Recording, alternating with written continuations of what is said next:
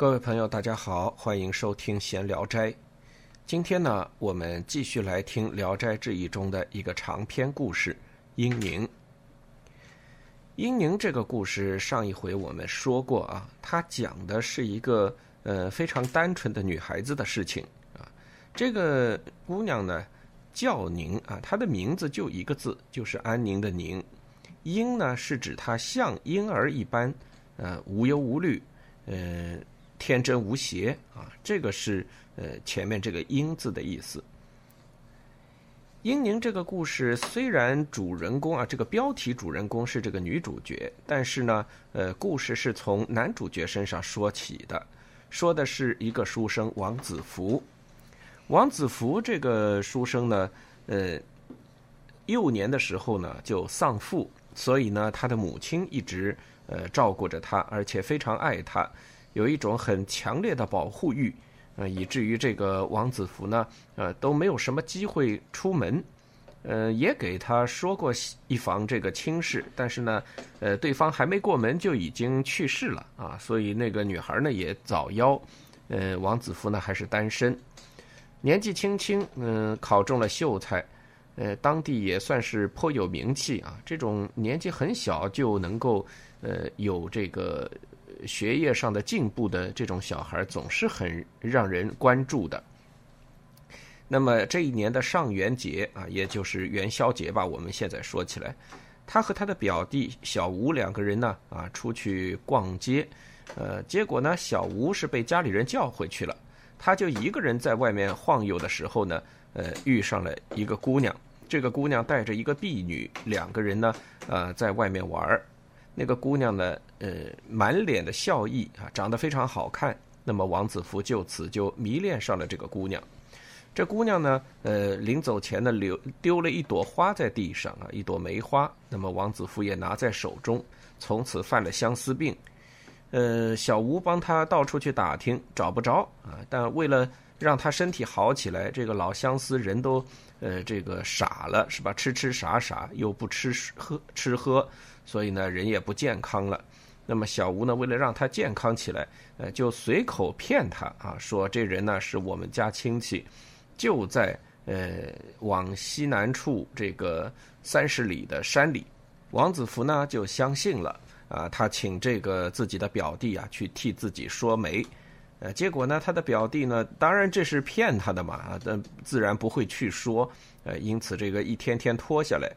呃，拖的王子福自己等不及了，呃，就趁着家里人不注意，自己揣上那个那朵已经干枯的梅花，自己出门去找了。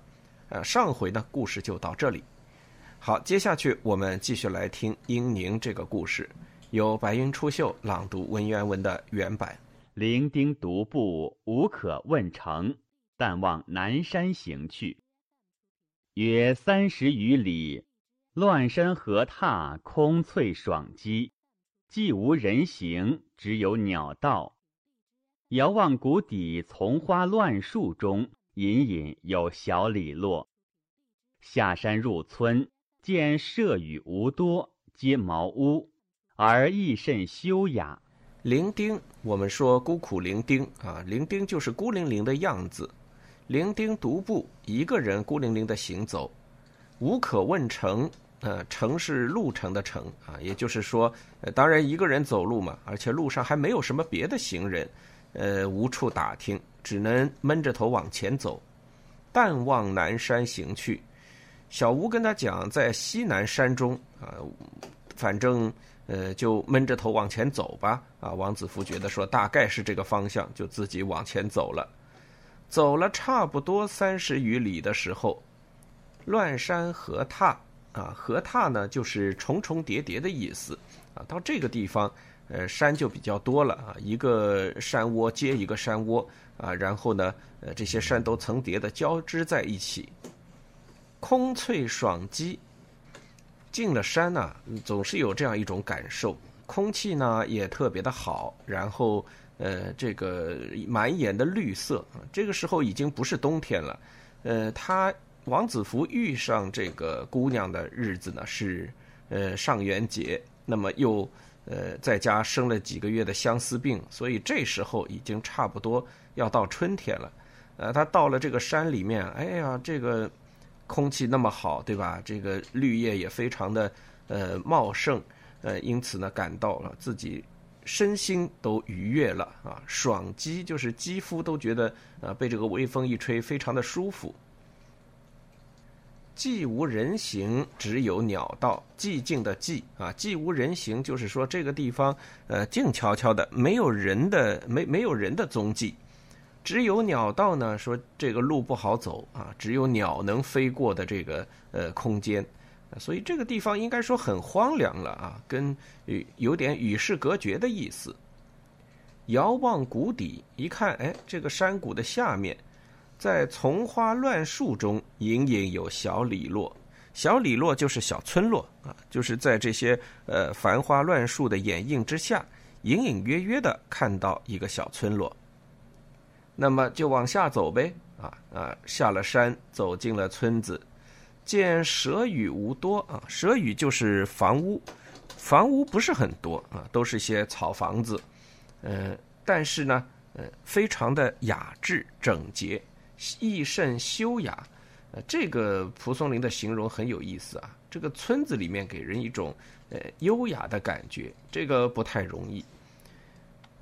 中国古代的故事中间啊，一般都是说，呃，说到民间的居舍，如果啊这个地方，呃，虽然是一个与世隔绝的小村落啊，但是其中有那么一两个呃知书达理的人家，或者说有一些隐藏的。呃，伟大人物在里面，那么他就会呃让周围的这个环境啊都会变得好起来啊。所谓修身齐家啊，然后就平天下，是吧？治国平天下，啊，这是中国古代的一种认知。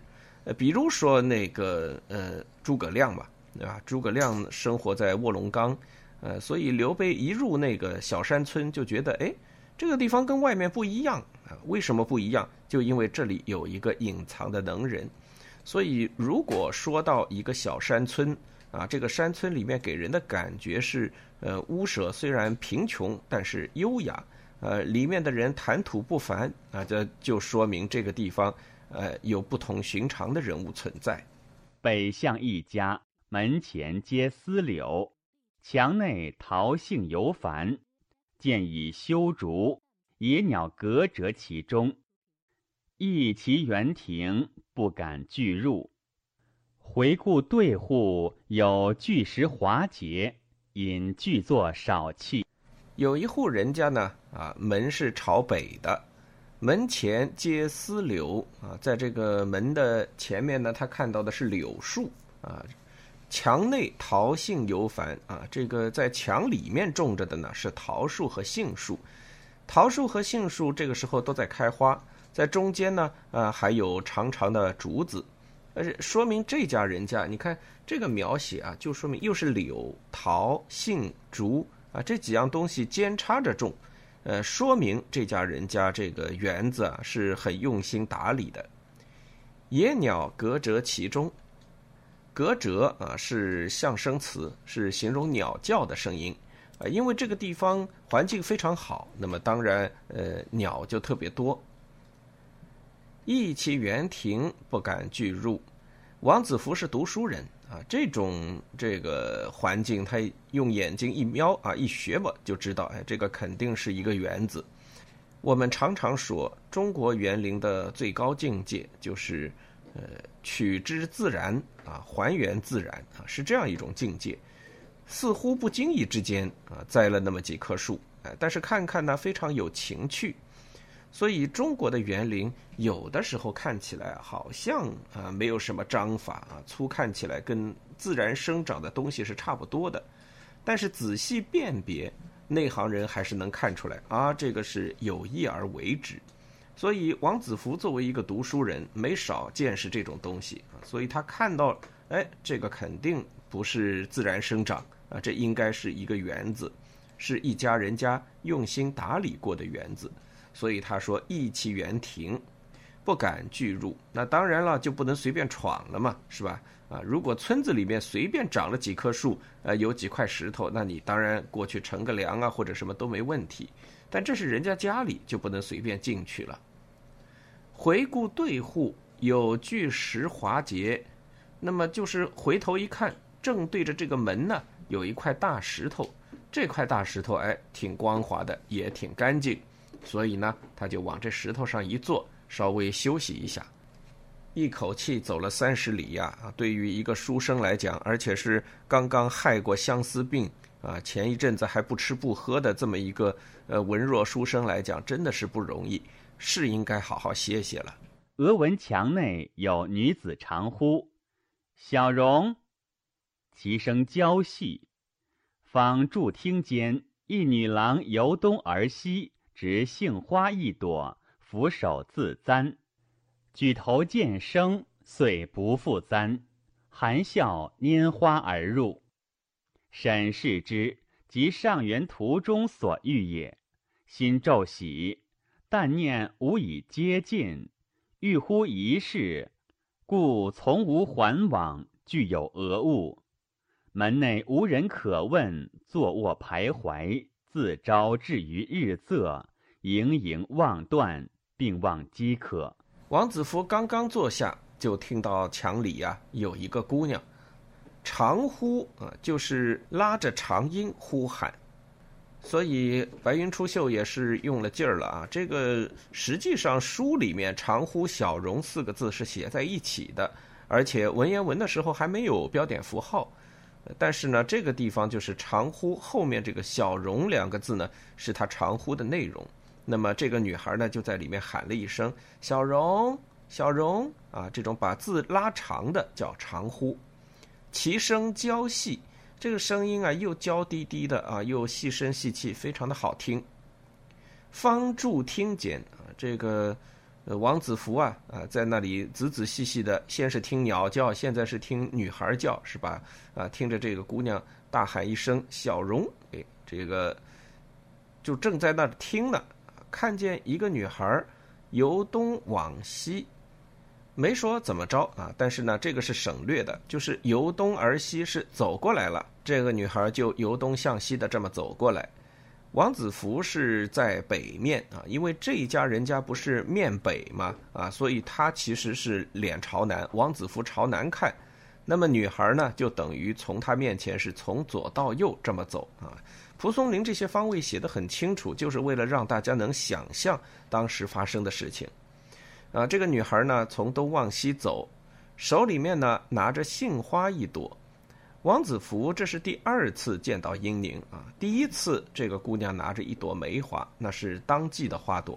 那么现在也是一样啊，这个季节杏花开了，那女孩呢就拿着一朵杏花，俯首自簪。这什么意思呢？就是头呢往下低着，把这朵花呀往自己的头发上插，啊，簪就是簪子的簪，他要把这朵花戴到自己的头上去。那么，呃，当然往头上戴花就得把头低下来嘛。啊，当他抬头的时候啊，这姑娘举头见生，啊，这个头抬起来就正好看见了王子服。遂不复簪，立刻就手里的动作就停下来了，含笑拈花而入，笑着啊，手里拿着这朵花呢，就往里屋去了。审视之，那个王子服抓紧时间，赶紧看一看是谁呀？啊，是不是我要来找的这个姑娘呀？一看，即上元途中所遇也，正是他在上元节的时候啊，在街上遇到的那个姑娘。那个留下了一朵梅花啊，然后让他神魂颠倒了很久的这个姑娘，啊，心里顿时啊非常的喜悦。但念无以接近，这个阶是阶梯的阶，他想着我自己没有理由可以呃接近这个姑娘啊，这个阶梯的阶呢，就是应由啊凭借。呃，也就是说，我没有什么理由可以靠着怎么样呢？靠着这个理由去接近他，你否则怎么叫他呢？男女授受不亲嘛，是吧？你都不知道人家叫什么，呃，怎么能够靠近呢？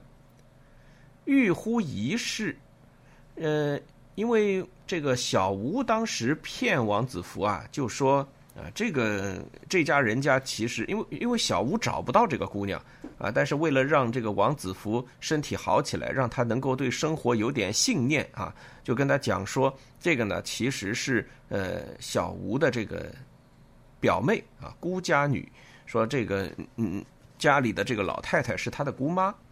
那么这么一来呢，这个算起辈分来，家里的长辈就是那个女的，就是这个姑妈小吴的姑妈，应该算是呃王子福的阿姨。所以呢，呃王子福就想喊阿姨，但是呢，想想以前两家人家从来都没来往过，呃，万一小吴搞错了，那岂不是呃让人耻笑了吗？啊，让人笑话了。呃，这个去认认辈分不能乱认，对吧？你不能上街逮着谁叫谁爹，这不行啊！所以这个王子服想想，这个好像还是不太合适。刚准备说啊喊一声姨啊，但是想想也不对啊，这个万一有错呢？门内无人可问啊，那那肯定嘛。呃，乡下人家里不可能说有个门子或者什么，有个老管家啊，或者有个园丁，一般都不会。呃，乡下人的生活一般都是自给自足嘛，所以没有人在院子里。那姑娘已经进屋去了，呃，那当然他也没有人可以去问一下。坐卧徘徊，于是呢，呃，这个王子服就坐也不是，站也不是了，呃，进也不是，他退也不是，所以叫坐卧徘徊。自朝至日仄，仄是上面一个约，下面一个仄啊，平仄的仄。呃，就是太阳西下的意思，这个猜都能猜到啊，就是从早晨一直做到了呃傍晚。盈盈望断，并望饥渴。盈盈呢，呃，就是指这个眼睛里的这个眼波啊，如秋水般流动，啊，那就是望穿秋水的一样啊，就是盈盈望断，就是盯着这个门里看。哎呀，怎么还不出来呀？啊，还不出来？再让我看一眼啊，或者出来跟我打声招呼，是吧？啊，是这种，并忘饥渴，那么当然也忘记自己喝水呀、吃饭呐这些事儿，呃，都忘记了。时见女子露半面来窥，似亚及不去者，忽遇老媪扶杖出，故生曰：“何处郎君？闻自陈客便来，以至于今。”亦将何为？得物饥耶？生即起依之，答云：将以叛亲。敖龙愧不闻，又大言之，乃问：贵妻何姓？生不能答。敖笑曰：其在，姓名尚自不知，何亲可叹？我是郎君亦疏痴耳，不如从我来，但以粗力。家有短榻可卧，待明朝归，寻知姓氏，再来探访，不晚也。王子服在门口这么等着，呃，说真没人出来吗？那也还是有人出来。那个女孩呢，有的时候会探出来啊，露半面。就是到了房门口这边，露出半张脸来看一看，外面这个人还在不在？似讶其不去者，啊，似乎正惊讶于王子服不肯离去。忽然，一老媪，一个老太太来了，啊，扶着手杖出来，啊，撑拄着拐出来了。故生曰，啊，那当然直接就是奔这个王子服来的。何处郎君？闻自乘客便来，以至于今。啊，这就是说你是哪儿来的呃儿郎啊？呃，听说你一早就来了啊，待到了现在，你到底要干嘛啊？你到底要干什么呢？难道你不饿吗？啊，得物饥耶？生即起一之啊，这王子服是很有这个礼貌的啊，毕竟是个书生啊，是秀才，赶紧起身啊，这个作揖回答说：“将以盼亲，盼就是盼望的盼。”探亲呢，意思就是来探亲啊，我是来走访亲戚的。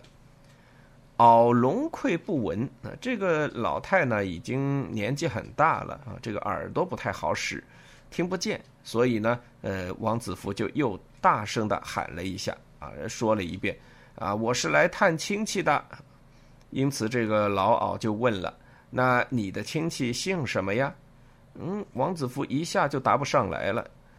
这个吧，主要是王子服啊，呃，饿过头了，是吧？有点糊涂了。其实吴小吴当时跟他讲说啊，这是我姑家女，这是当然是骗他的啊，说这是我呃姑姑的女儿。那么小吴的姑姑当然也应该姓吴了啊。这个王子服按说是应该知道的。当然，古代还有一个问题啊，有一些家庭呃妻妾比较多啊，那有可能也搞不太清楚，呃，因为没有仔细的说这家人家的情况什么样。所以呢，呃，王子服一时答不上来。我要来探的这个亲戚到底姓什么，他还真说不出来。因此，这个老媪啊，这个老太太就笑了，说：“嘿，真好笑，姓名都不知道就来探亲，你怎么探呢？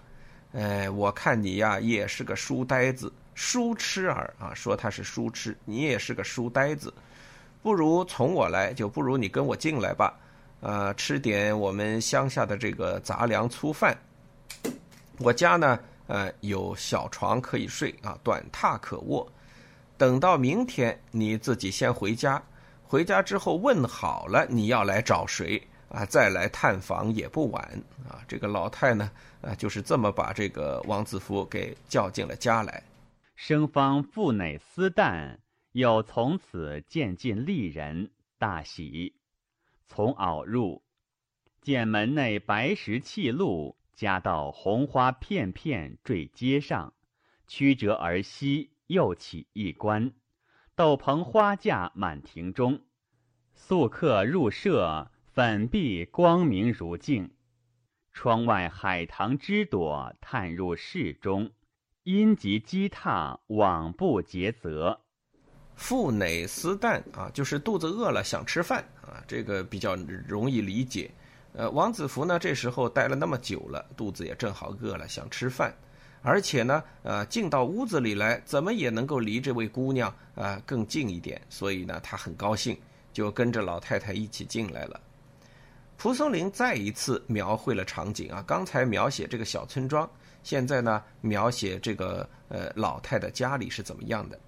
见门内白石七路，夹道红花，片片堕阶上。呃，这个地方我觉得白云出岫可能这个本子跟我不太一样啊。嗯，他是读的坠阶上，我觉得不应该是坠，我觉得比较像应该是堕啊，因为蒲松龄比较多的用堕这个字。嗯，白石七路，夹道红花，再一次说明这家人家的园子是精心打造过的。曲折而西，又起一关，斗篷花架满庭中。啊，这个句子写的都非常的好听啊，非常的优美，呃，充满了文言文的这种美感。这个家庭啊，有很典雅的这个装饰啊，比如说这个路都是漆过的啊，也种了花。花不是生活必需品，但是呢，呃，花是体现一家人家的这个生活情趣的很重要的一个标志。啊，然后呢，这个路径呢又曲折，说明也是布局过的。到了里面的院子呢，斗篷花架啊，有一些这个种植的作物啊，因此呢，这个家庭有点像呃《红楼梦》里面大观园里的这个稻香村，是吧？啊，应该说是一处田园风格的园林，这个景观非常的好。宿客入舍，严肃的肃，客人的客。宿客呢，就是请客人啊，主人请客人，进到了屋子里，粉壁光明如镜，又开始描写这个环境啊。窗外海棠之朵探入室中，哎，你看这个多么优雅，又有海棠花，这前面没说过，前面说的是杏花、桃花、柳树和翠竹，啊，这边还有海棠，而且海棠长得还很好，树枝都已经探到屋子里来了。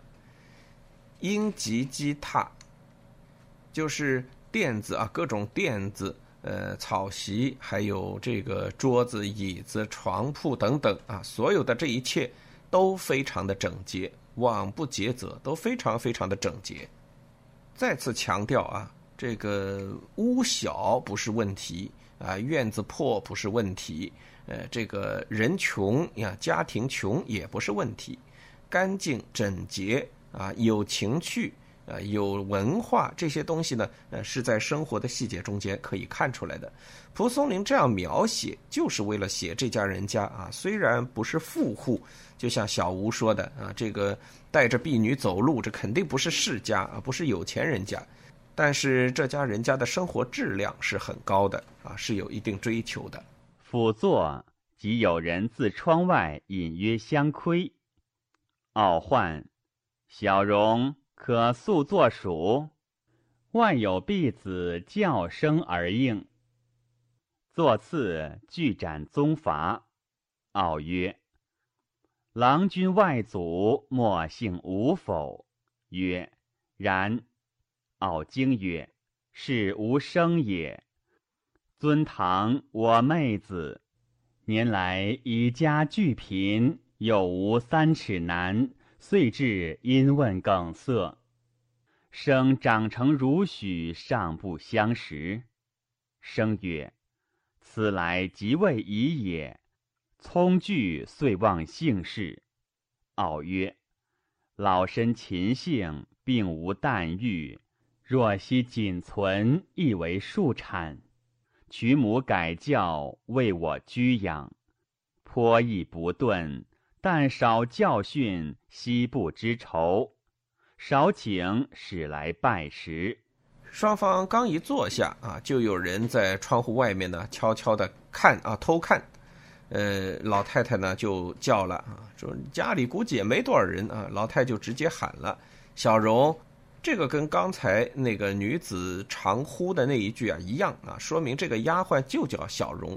呃，家里恐怕也没有别的啊，就这一个丫鬟。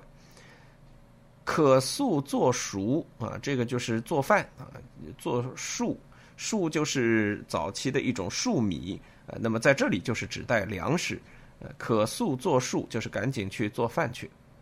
窗外呢传来了一个丫鬟的这个呃应答声啊，说叫声而应，呃叫呢就是左边是个口，右边是激光的激的右半部分啊。这个这个字的意思就是高声答应啊。就是哎啊，是这种声音，就是非常尖的、尖利的声音啊，答应了。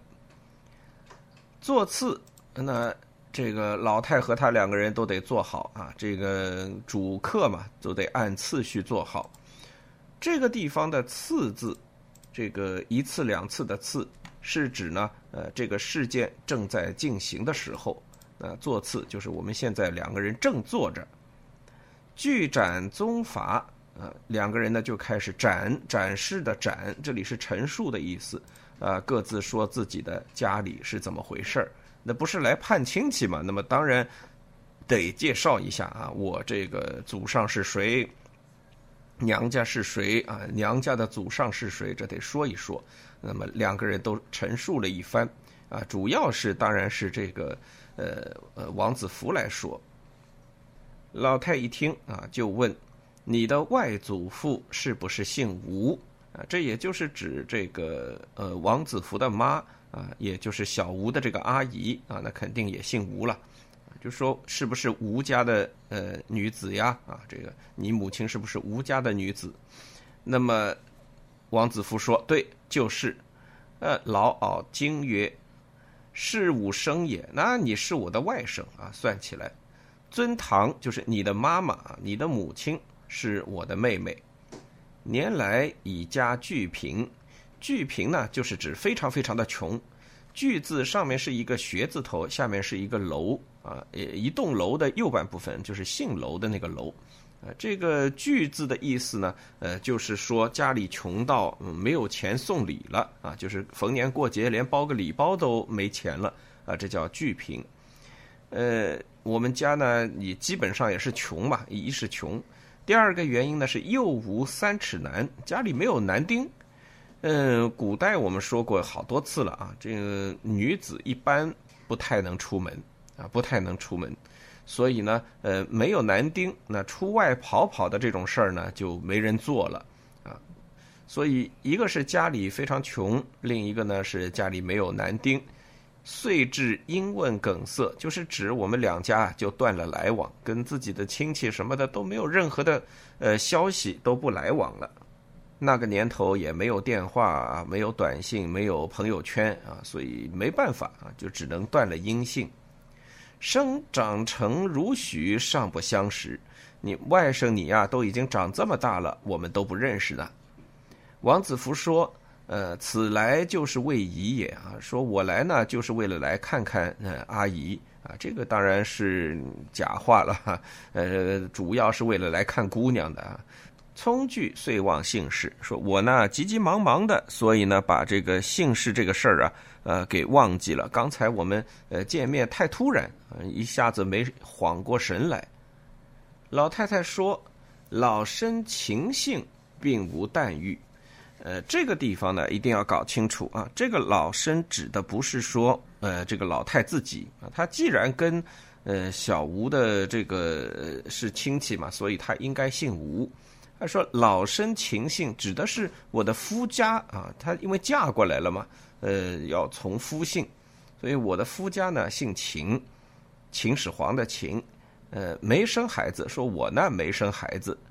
若息仅存，意为庶产啊。若息仅存呢，就是说是有一个女儿。”若息虚弱的这个呼吸啊，这个呃，当然指的是就是本来是指这个身体不太好的子女啊，这个比较呃年幼或者尚且比较弱的啊这种孩子。那么后来呢，是到了蒲松龄这个时候，这文言文里若息指的就是女子啊，女孩儿。我有一个女儿，这个女儿呢是庶出，庶产就是指妾生的啊，不是自己生的。他如果算正房的话，那就是妾室生的。娶母改教啊，这就是指这女孩的生母呢，后来改嫁了。按照呃古代社会的这个夫妻的这个关系制度啊，嗯，庶出就是当了小妾生的孩子，不算在小妾的名下，孩子呢是算在正房的名下的。啊，所以呃，虽然是庶出，但这个孩子是属于夫妻呃两方的原配夫妻两方的。那么丈夫死了以后呢，呃，妾是可以允许改嫁的。嗯，当然了，得给人留口饭吃嘛，是吧？啊，所以但是孩子不能带走。那当然，这个妾呢，估计后来就改嫁了。为我居养啊，这个为是遗留的遗啊，文言文读为，那么就是给了呃这个老太太啊，就是这个。呃，原配的妻子呢，来抚养这个小孩儿，颇亦不钝，但少教训，喜不知愁啊。这个十二个字呢，呃，就是对这个孩子最好的评价了啊。这么多年下来，嗯，这孩子几乎就像是呃这个老太太生养的一样了。说这个孩子呢，人不笨啊，这就是教缺少教养。嬉笑不知忧愁啊，只到处整天嘻嘻哈哈啊，无忧无虑。少卿使来相拜，再过一会儿呢啊，就让他来呃呃使使来拜时啊，跟你拜认一下。那么说到的这个，大家都知道，就是王子服心心念念的英宁。为己婢子具饭，楚尾迎卧，敖劝餐矣，必来敛具。敖曰。唤宁姑来，必应去。没过多久，丫鬟把饭盛来了。楚尾迎卧，这是典型的中国式呃菜肴的这种呃判断方法。楚尾就是鸡尾巴，其实也不是鸡尾巴，就是鸡屁股了。尾巴拔毛拔完了，就剩屁股啊。说这个鸡屁股一定要肥，肥到怎么样呢？就是能一把捏啊，要超过自己手握的这个一把。那么这样的话呢，呃，这个鸡就能吃了啊，就是好吃的鸡，呃，这个是古代判断一个鸡的一个标准。那么端上来一只鸡啊，这个屁股就非常肥啊，显然是好菜。哦，劝餐椅，必来敛具啊，这个当然就请吃饭了。吃完以后呢，丫鬟来收拾东西，啊，这个老太太就对这个丫鬟说：“唤宁姑来啊，去把宁姑叫来吧。”于是丫鬟答应了去了。好，这样呢，呃，这个英宁终于要出场了。遗憾的是，今天节目的时间呢又差不多了啊。呃，我们读了两期了，英宁到现在为止只是晃晃的出来过几次，呃，说过一句话啊，都还没有正式的进入故事。那么下一期呢，英宁终于啊要进入到故事当中来了。好，今天就说到这儿，我们下期继续聊。